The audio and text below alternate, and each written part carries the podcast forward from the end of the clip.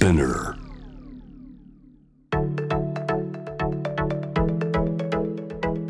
伊藤忠 Dear Life, Dear Future Brought to you by 伊藤忠 SDGs スタジオ私シェリーが伊藤忠 SDGs スタジオから公開収録でお送りしています Dear Life, Dear Future 今回も引き続き山下幸喜さんをお迎えしてお話を伺っていきます。改めてよろしくお願いします。よろしくお願いします。よろしくお願いします。さあ公開収録あの観覧を募集するサイトのメッセージフォームに、はい。SDGs に関して取り組んでいることがあれば教えてくださいっていう項目があるんですけど、伊藤忠 SDGs スタジオに集まってくださった皆さんも書いてくれました、あありがとうございます。皆さんね大きくうなずいてくれてますけども 結構ねたくさんいただいてい。て、えー、と例えば、はい。栃木県の38ちゃんさんから、はいはい。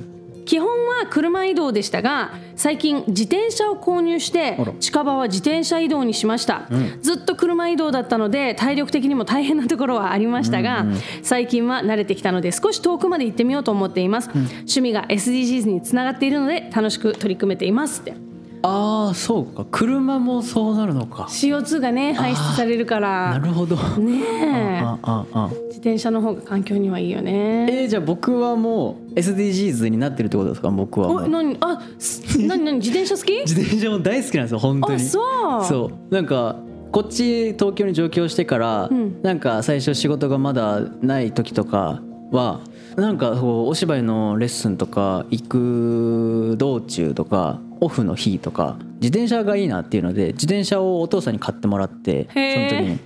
でいろいろ東京は自転車でカッポしましたね。えー、すごい、うんうん。へえ自転車でカッポっていうのかな？自転車ではい移動をさせていただいて、ねへー。はい、あじゃあなってんだこれで。え結構な距離行っちゃう？あ自転車結構な距離行きましたね。なんかそれで言うと、都内の方からあのディズニーの方までえ行きました。あのはい。仕都内の方ってどこスタートかによってだいぶ距離が変わるんだけど。確かに。でもじゃあ、はい何時間ぐらい？なん？行きがうん。まだ体力あったから1時間半とかで行きでもました。すごいね、はい。うんうんうん。で帰りがちょっとその時ちょっと寒くて、うん。ちょっとあやばいってなったから 2, 2時間ぐらいかかりましたね。はい、はい。えそれは用用事は本当にディズニーランドだったの？それともその周辺に用事があったの？そうです。その周辺あ用事なんてないです。用事なんてないの？用事なんてなくて 行ってみたいななんみたいな。かあるじゃないですか。大きいデパートみたいな,、うんなんか。イクスピアリあそうです、うんうん。そこにそこがあるわと思ってそこをちょっとふわっと見て帰りました。すごいね、もうほぼだから自転車に乗るが目的だよねそうですね。本当それです。へえじゃあすごい SDGs じゃん、あもうなってんだ。すでになってるなってる。ありがとうございます。じゃあもう一つ神奈川県の、えーリサティさんからい。ただきました。26歳の会社員の方、えー最近10年前に使用していた大切な時計を修理に出してまた使うようになりました、新しいものを買うか悩みましたが大切にしていた時計を引き出しに眠らせておくより、えー使った方が環境にも自分にもいいなと思ったので満足しています。あーなるほど。うん。なんかこうそうですね。確かに。わざわざ新しいものをこうまた買うよりもね、うん。なんかまだ使えるとしたらねなんか修理に出してそれをずっと使っていきたいしそれがこう年金にもなるし、うん。なんか思い出にも残るなって確かに今思いましたね確かに。なんか時計とか特になんかそんな、うですね。うんあの価値が上がっていきそうというか、はいはい確かに、うんなんか直して使ったものとかあります？ああ直して使ったもの、うんうん。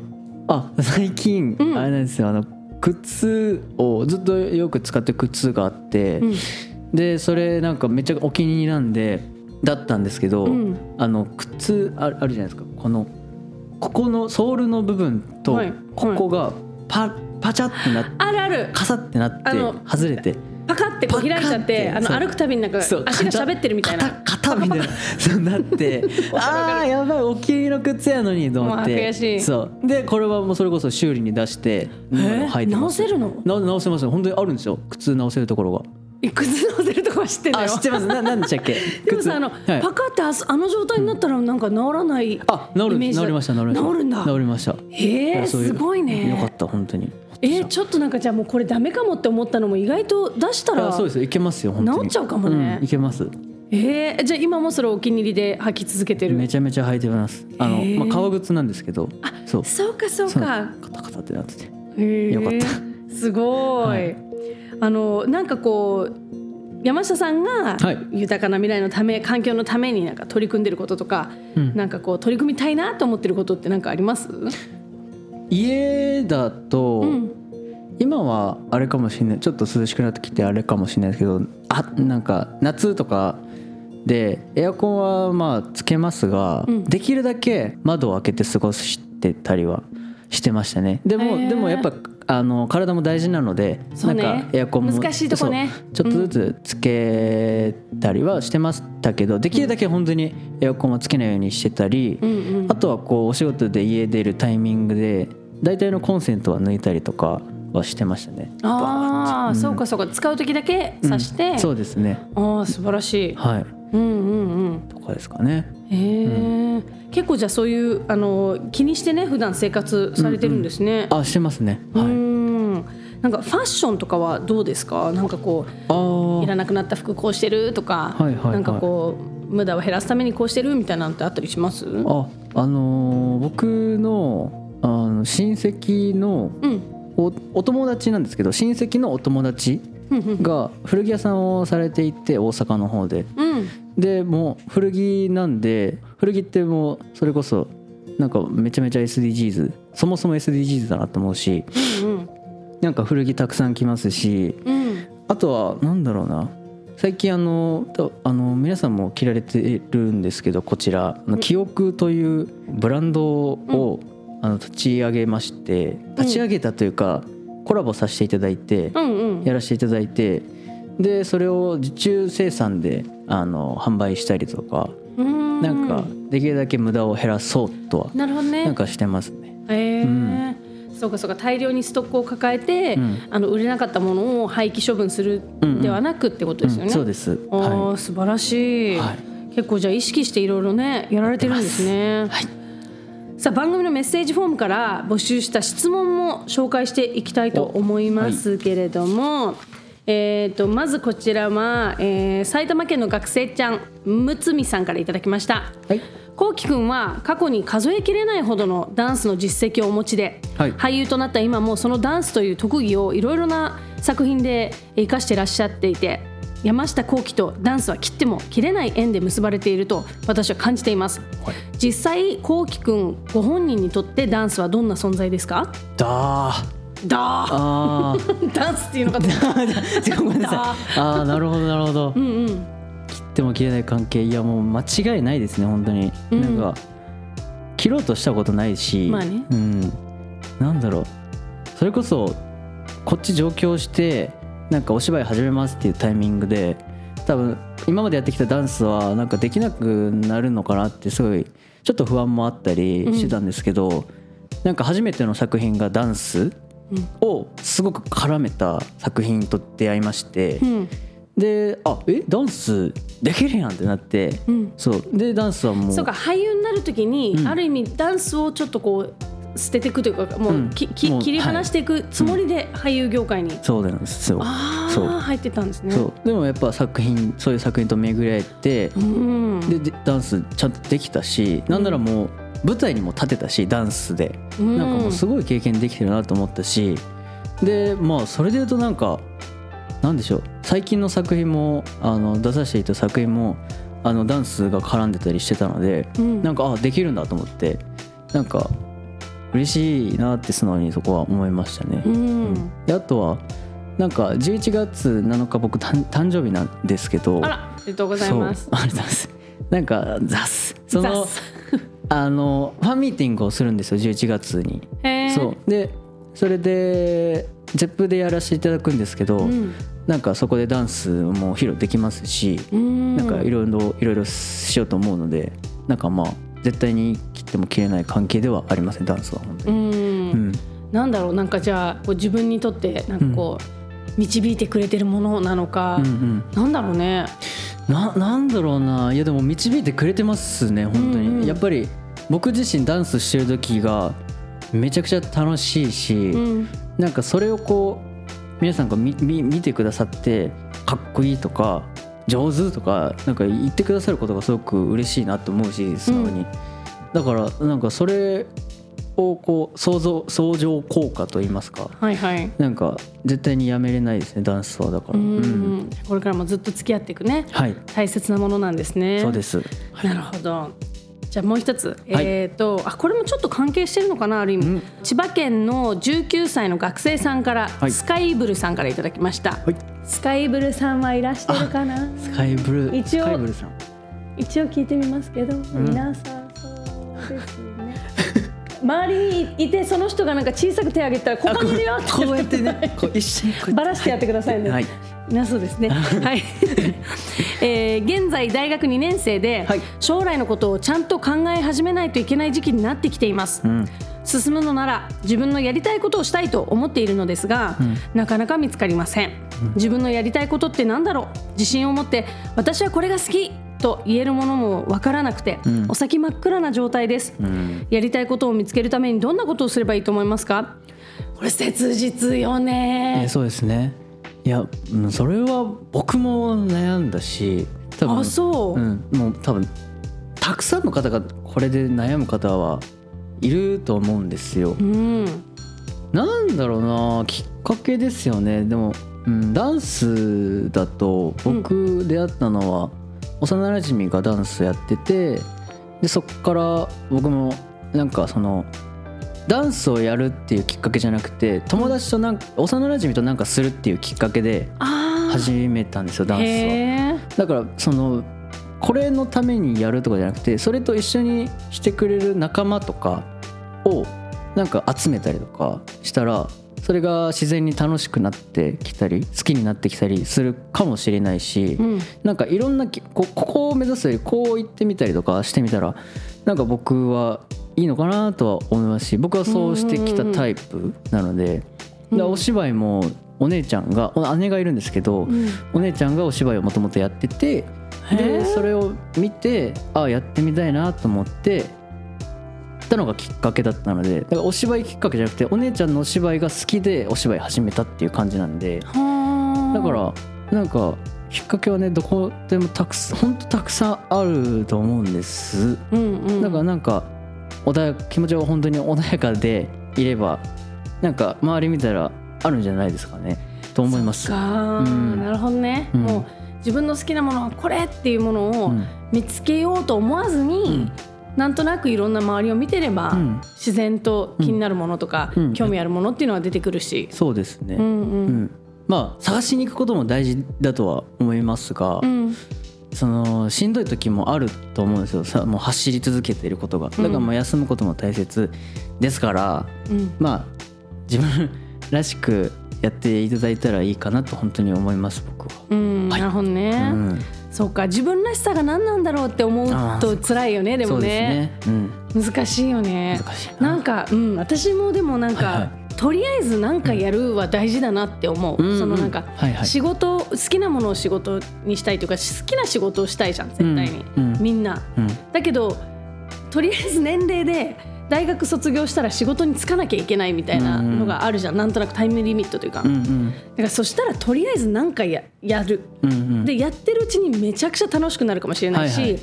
とめっちゃ得意になって、あれこれ意外と楽しいじゃんってなるかもしれないし、ん。待ってマジで全然嫌いこの仕事ってなるかもしれないし、うんうんうん。そうなったら自分の嫌いが一つわかるじゃん、はいはい。だからこれ以外っていう少なくとも選択肢が減るから確かにそうなんかそれはなんか一個とりあえずなんか仕事なんか仕事するっていうのが今までの学生生活と全然違うから、うん。なんかみんながみんなじゃないかもしれないけど私は仕事をするがすもう若い時からすごい好きでバイトでも何でも、うんうん。なんかこれを頑張ればお金がもらえるっていうなんか それが大きいモチベーションだったからなるほど。なんかとりあえず嫌いな仕事でもまあまあお金もらえるしみたいなのがあるから頑張れる。でうん。いっぱい頑張ったらもっともらえるかもしれないみたいな、うんうんだからなんか好きなことでお金をもらえるのはもう最高もちろん、うん。けどそこの答えを22とかで出せないねは二十歳かもしれないけど、うん。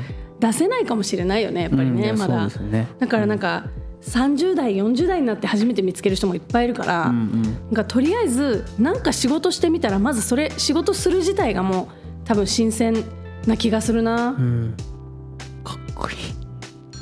本当？かっこいい。あやだありがとう。今のやつじゃちょっとリバーブかけてもらって いやー素敵ですねなんかねやってみるのってあやだありがとう。うん嬉しいです、もう一ついいですか？じゃあ、はいはい。えっ、と東京都の23歳もえぴーさんからいただきました、えっ、と私は保育士なのですが、はい。シェリーさんこうきくんはもし小さい子供に SDGs を伝える機会があった場合どのように説明しますかおわ難しいよね。難しい。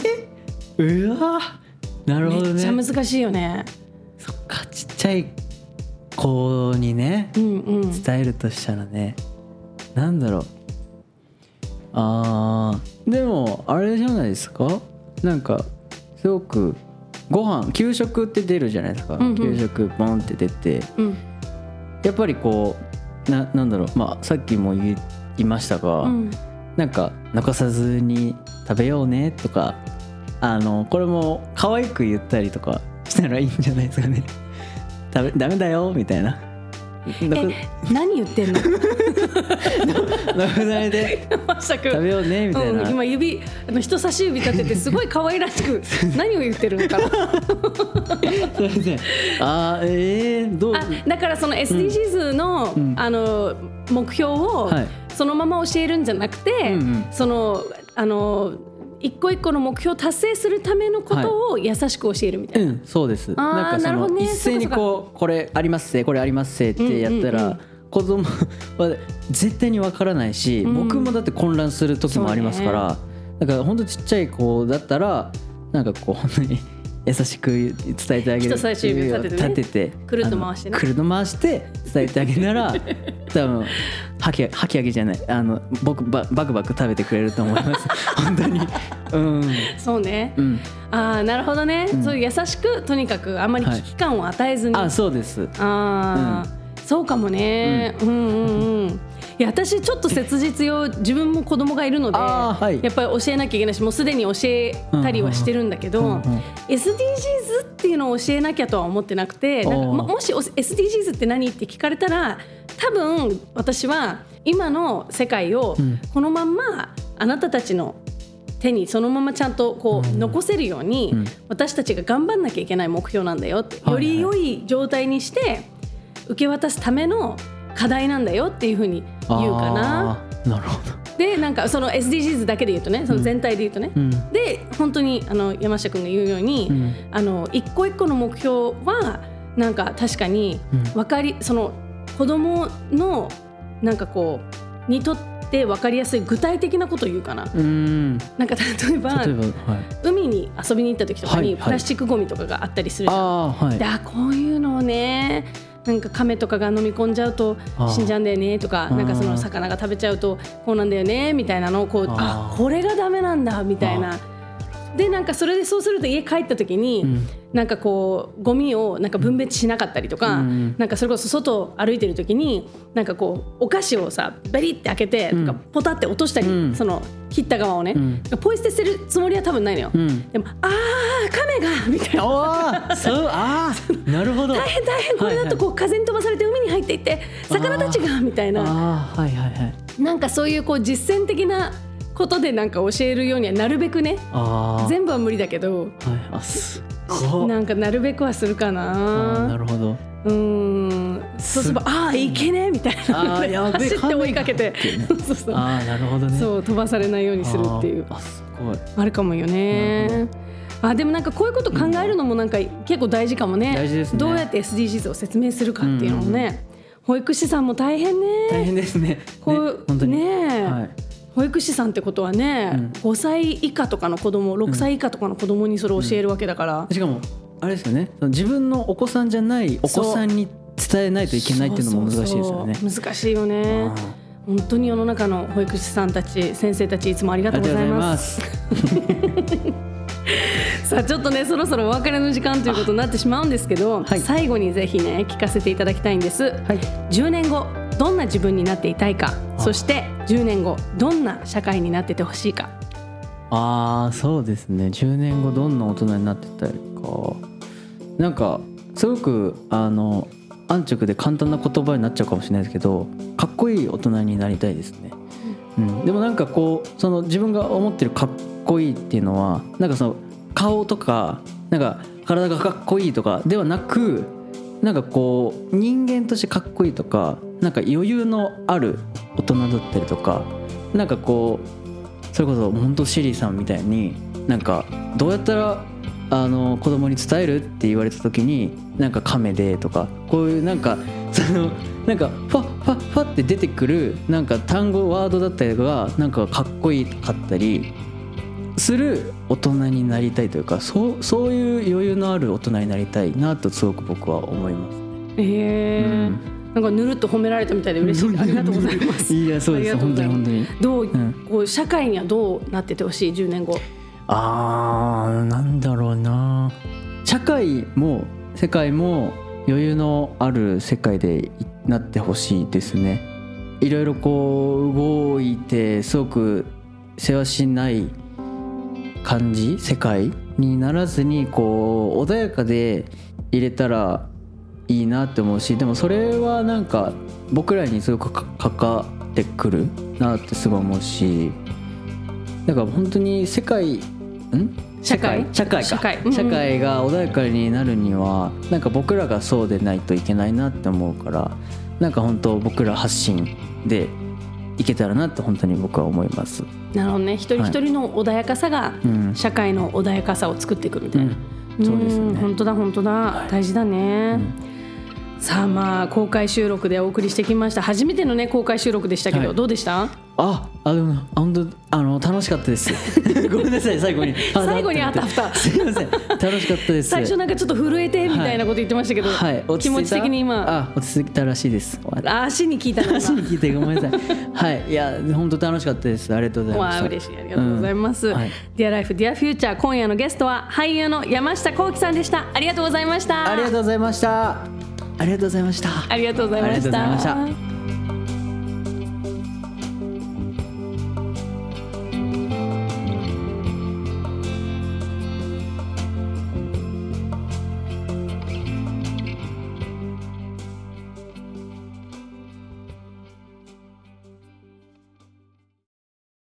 育てる作る食べる返すいただきますの前とごちそうさまの先に広がる世界を知ることで美味しいがもっと豊かになるレストラン星のキッチン。もったいないバナナのパフェソイミートのボロネーゼ。地球に優しいお子様ランチ。みんなが大好きな定番メニューにサステナブルな食材を取り入れてこの星の大切なことを美味しく楽しくお届けします。営業時間は午前11時から夜9時。伊藤忠 SDGs スタジオレストラン。星のキッチン。皆様のお越しをお待ちしています。東京青山にある伊藤忠 SDGs スタジオ。子どもの視点カフェ。赤ちゃんが感じている頭の重さを大人に換算したベイビーヘッドや重すぎるランドセルを体感できる大人ランドセル。2歳児から見える朝食風景を再現した2歳の朝食など。子供になって世界を見ることができる体験型のカフェです。伊藤忠 SDGs スタジオキッズパークに併設。営業時間は午前9時半から午後5時半まで。気軽に立ち寄って子供の世界を体験してみてくださいね。